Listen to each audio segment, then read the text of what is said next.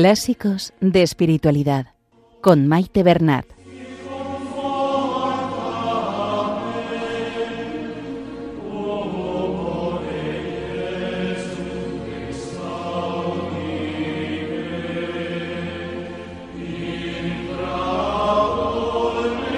Un saludo a todos los oyentes de Radio María y bienvenidos al programa Clásicos de Espiritualidad. Saludamos a nuestra Madre la Virgen María y a ella nos encomendamos que nos ponga bajo su manto protector y que todo lo que hagamos sea para mayor gloria de Dios, que interceda por nosotros y por el mundo entero.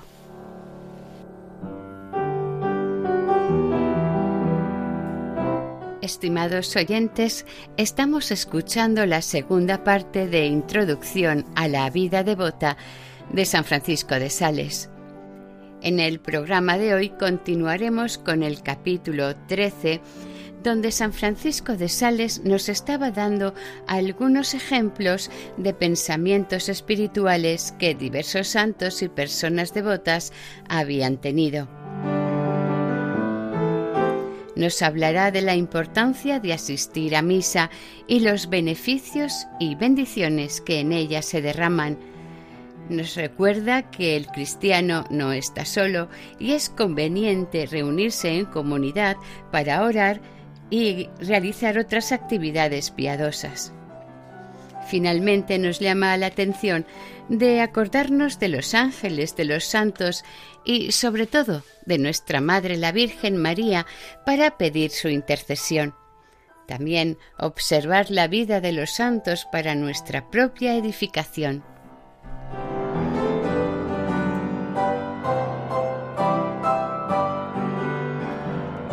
Comenzamos la lectura.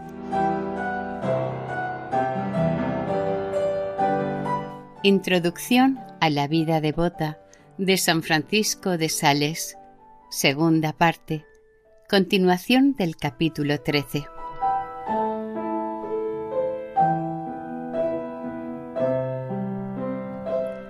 San Francisco, al ver una oveja sola en medio de un rebaño de cabras, Mira, dijo a su compañero, Qué mansa está esta ovejita entre todas las cabras.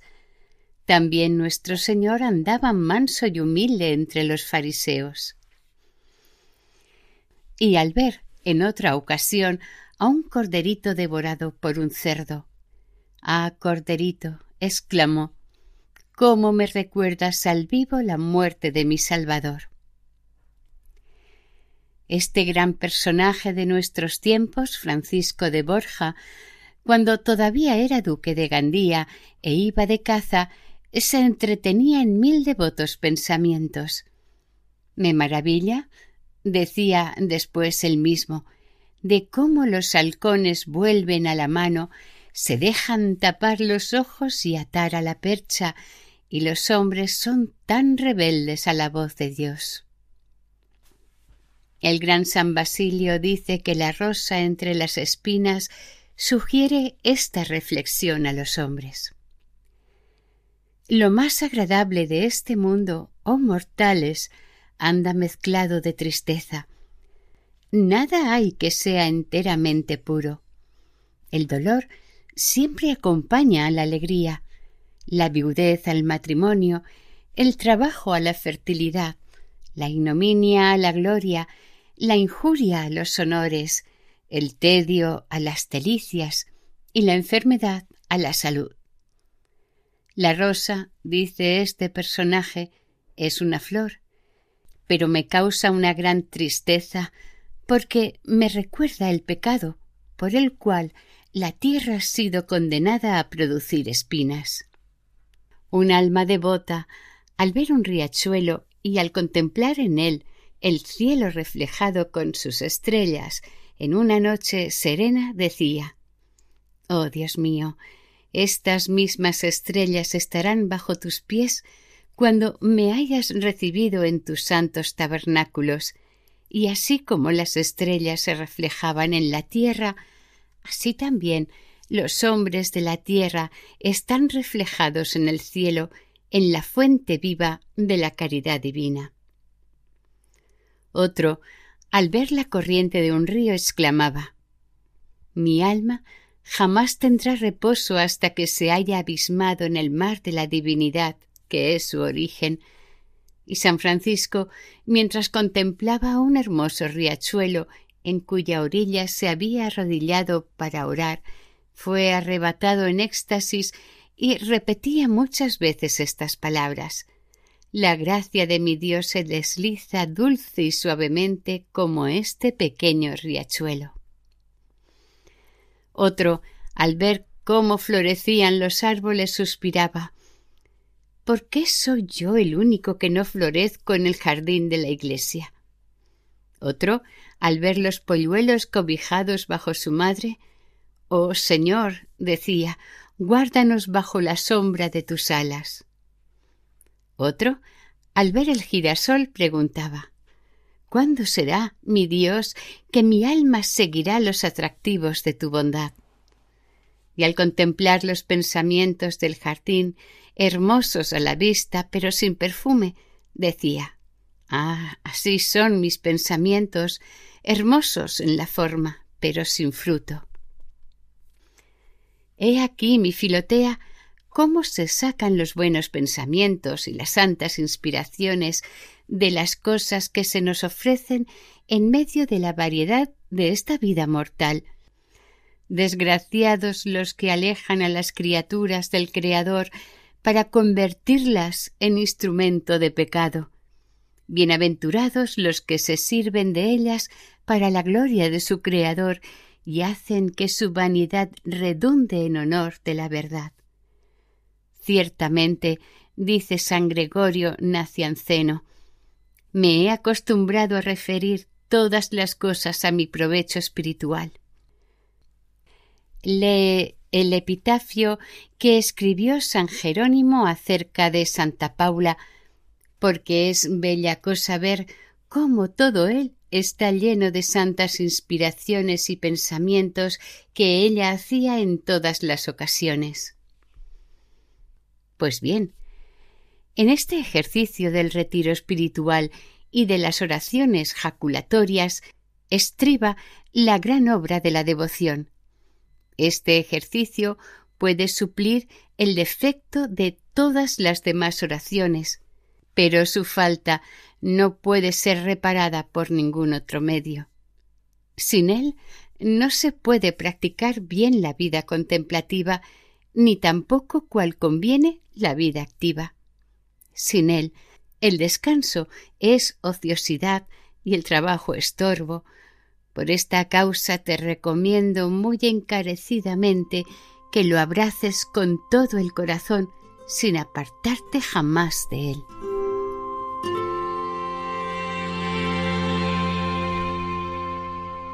Capítulo 14 de la Santa Misa y cómo se ha de oír.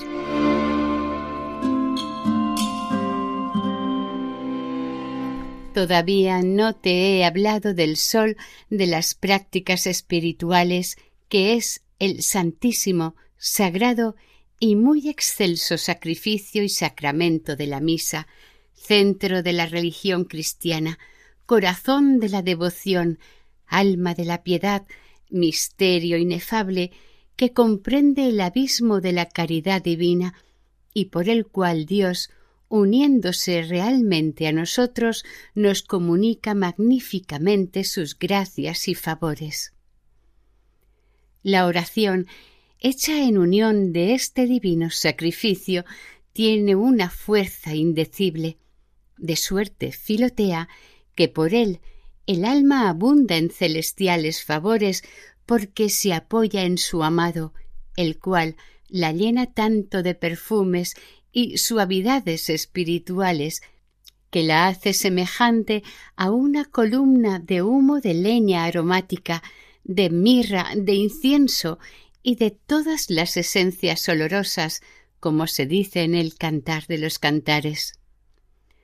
Haz, pues, todos los esfuerzos posibles para asistir todos los días a la Santa Misa con el fin de ofrecer con el sacerdote el sacrificio de tu Redentor a Dios, su Padre, por ti y por toda la Iglesia. Los ángeles, como dice San Juan Crisóstomo, siempre están allí presentes en gran número para honrar este santo misterio, y nosotros, juntándonos a ellos y con la misma intención, forzosamente hemos de recibir muchas influencias favorables de esta compañía. Los coros de la Iglesia militante se unen y se juntan con nuestro Señor en este divino acto para cautivar en Él, con Él y por Él el corazón de Dios Padre, y para hacer enteramente nuestra su misericordia. Que dicha para el alma aportar devotamente sus afectos para un bien tan precioso y deseable. Si forzosamente obligada no puedes asistir a la celebración de este augusto sacrificio con una presencia real, es menester que, a lo menos, lleves allí tu corazón para asistir de una manera espiritual. A cualquier hora de la mañana, ve a la iglesia en espíritu si no puedes ir de otra manera. Une tu intención a la de todos los cristianos y en el lugar donde te encuentres haz los mismos actos interiores que harías si estuvieses realmente presente a la celebración de la Santa Misa en alguna iglesia. Ahora bien, para oír real o mentalmente la Santa Misa, cual conviene. Primero, desde que llegas hasta que el sacerdote ha subido al altar, haz la preparación juntamente con él, la cual consiste en ponerte en la presencia de Dios, en reconocer tu indignidad y en pedir perdón por tus pecados. Segundo, desde que el sacerdote sube al altar hasta el Evangelio, considera la venida y la vida de nuestro Señor en este mundo con una sencilla y general consideración. Tercero, desde el Evangelio hasta después del credo, considera la predicación de nuestro Salvador, promete querer, vivir y morir en la fe y en la obediencia de su santa palabra y en la unión de la Santa Iglesia Católica. Cuarto, desde el credo hasta el Pater Noster, aplica tu corazón a los misterios de la muerte y pasión de nuestro Redentor que están actual y esencialmente representados en este sacrificio, el cual, juntamente con el sacerdote y el pueblo, ofrecerás a Dios Padre por su honor y por tu salvación. Quinto. Desde el Pater Noster hasta la comunión, Esfuérzate en hacer brotar de tu corazón mil deseos, anhelando ardientemente por estar para siempre abrazada y unida a nuestro Salvador con un amor eterno. 6.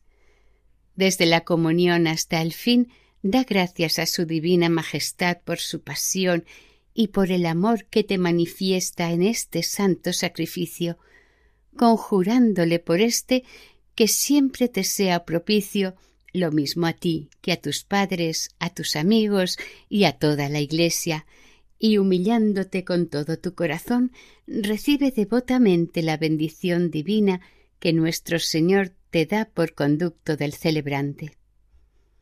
Pero si durante la misa quieres meditar los misterios que hayas escogido para considerar cada día no será necesario que te distraigas en hacer actos particulares, sino que bastará que al comienzo dirijas tu intención a querer adorar a Dios y ofrecerle este sacrificio por el ejercicio de tu meditación u oración, pues en toda meditación se encuentran estos mismos actos o expresa o tácita o virtualmente.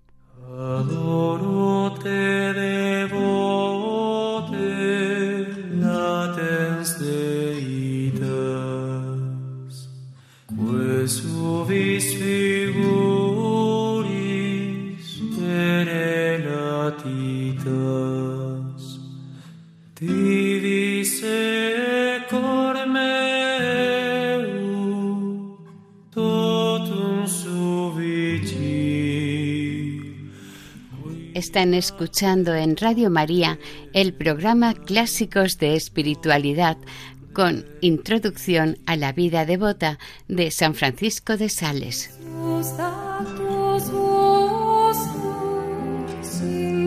Capítulo 15 De otros ejercicios públicos y en común. Además de esto, Filotea, los domingos y días de fiesta asistirás al oficio de las horas y de las vísperas, si puedes buenamente, porque estos días están dedicados a Dios y han de hacerse más actos en honor y gloria suya que los demás días. Si así lo hicieres, sentirás mil dulzuras de devoción, como le ocurría a San Agustín, el cual afirma en sus confesiones que al oír los divinos oficios en los comienzos de su conversión, se derretía su corazón de suavidad y se arrasaban sus ojos de lágrimas de piedad. Aparte, para decirlo de una vez por todas, de que se siente más consuelo en los ejercicios públicos de la Iglesia que en los actos particulares, pues Dios ha dispuesto que la comunidad sea preferible a cualesquiera singularidades.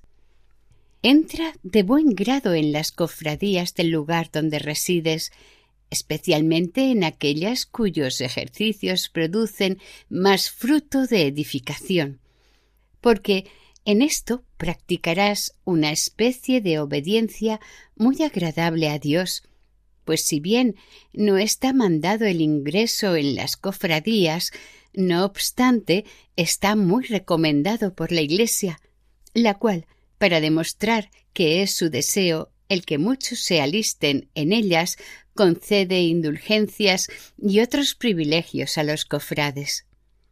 Y aunque pueda darse el caso de que alguno haga en particular los mismos actos de piedad que en las cofradías se hacen en común y aunque encuentre más gusto en hacerlos privadamente, Dios, empero, es más glorificado en la unión de nuestras buenas obras con las de nuestros hermanos.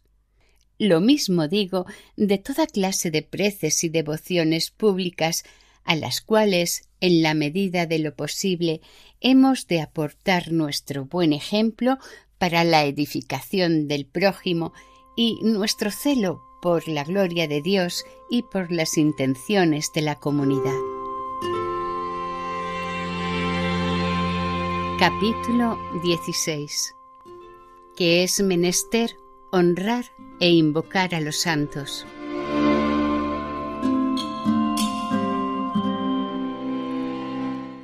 Puesto que con mucha frecuencia nos envía Dios sus inspiraciones por medio de sus ángeles, también nosotros hemos de hacer llegar a Él nuestras aspiraciones por el mismo camino.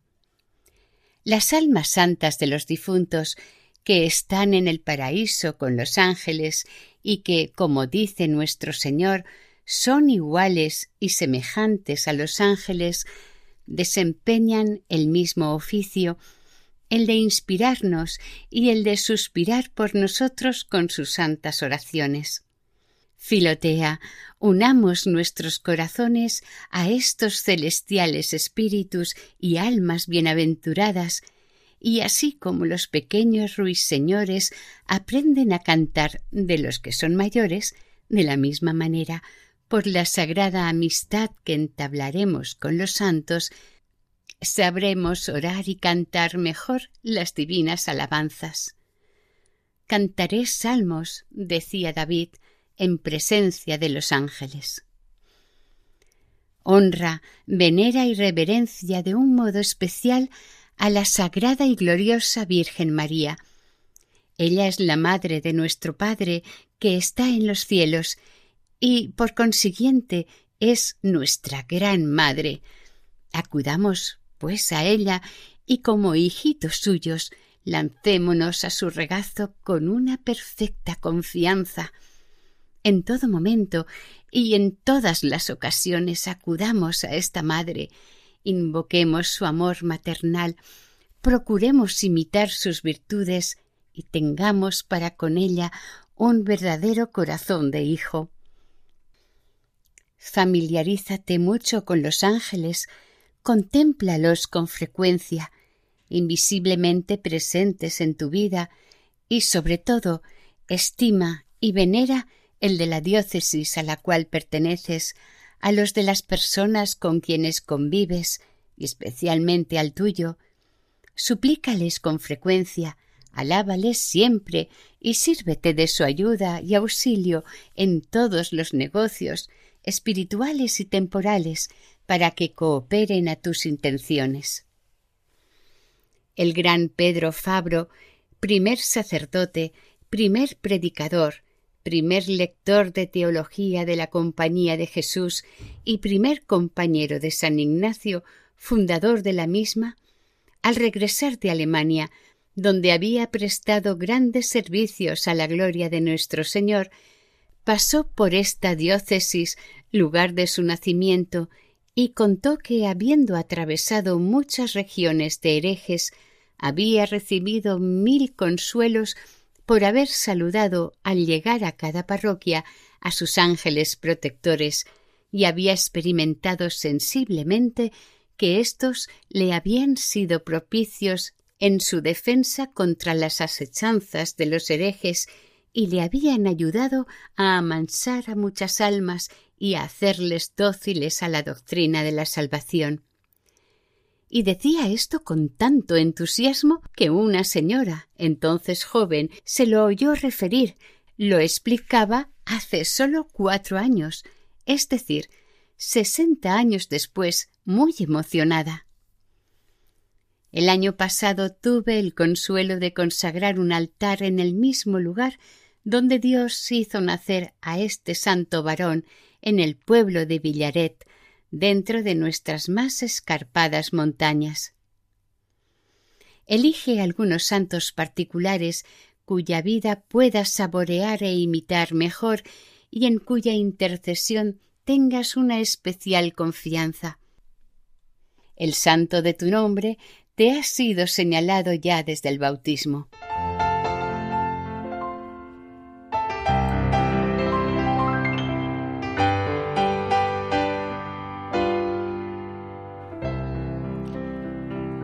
Y hasta aquí el programa de hoy. Continuaremos la semana que viene si Dios quiere. Les esperamos aquí en el programa Clásicos de Espiritualidad, con introducción a la vida devota de San Francisco de Sales. Para ponerse en contacto con el programa, nuestra dirección de correo electrónico es clásicos de Pueden volver a escuchar el programa e incluso descargarlo en la sección de podcast de la página web de Radio María. Si desean adquirir el programa, pueden llamar al 91 8 22 80 10. Que el Señor y la Virgen les bendigan.